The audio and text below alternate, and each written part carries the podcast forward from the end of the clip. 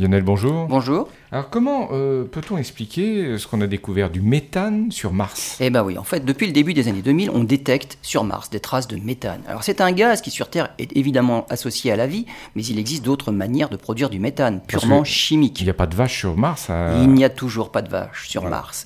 En fait, dans tous les cas, le méthane a une durée de vie limitée sur la planète rouge, puisque d'après les modèles d'atmosphère, il ne dure que 300 ans, ce qui veut dire que la moindre trace détectée est forcément engendrée par une production de méthane récente. Avec l'envoi des dernières sondes, notamment TGO, spécialement conçues pour résoudre l'énigme de la présence du méthane sur Mars, les chercheurs sont perplexes, voire même déçus. Les instruments de la sonde devaient permettre de mesurer des quantités de méthane produits et même localiser précisément les sources de méthane dans l'atmosphère de la planète. Jusqu'à maintenant, les résultats sont négatifs, pas la moindre trace de méthane, même à moins de 1% de la composition de l'atmosphère.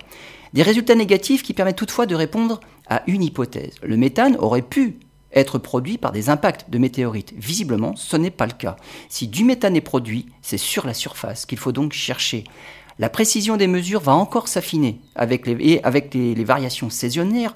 Euh, ils seront surveillés de près puisque la sonde restera en orbite jusqu'en 2022 et elle sera même épaulée par l'arrivée des prochaines missions martiennes en 2020.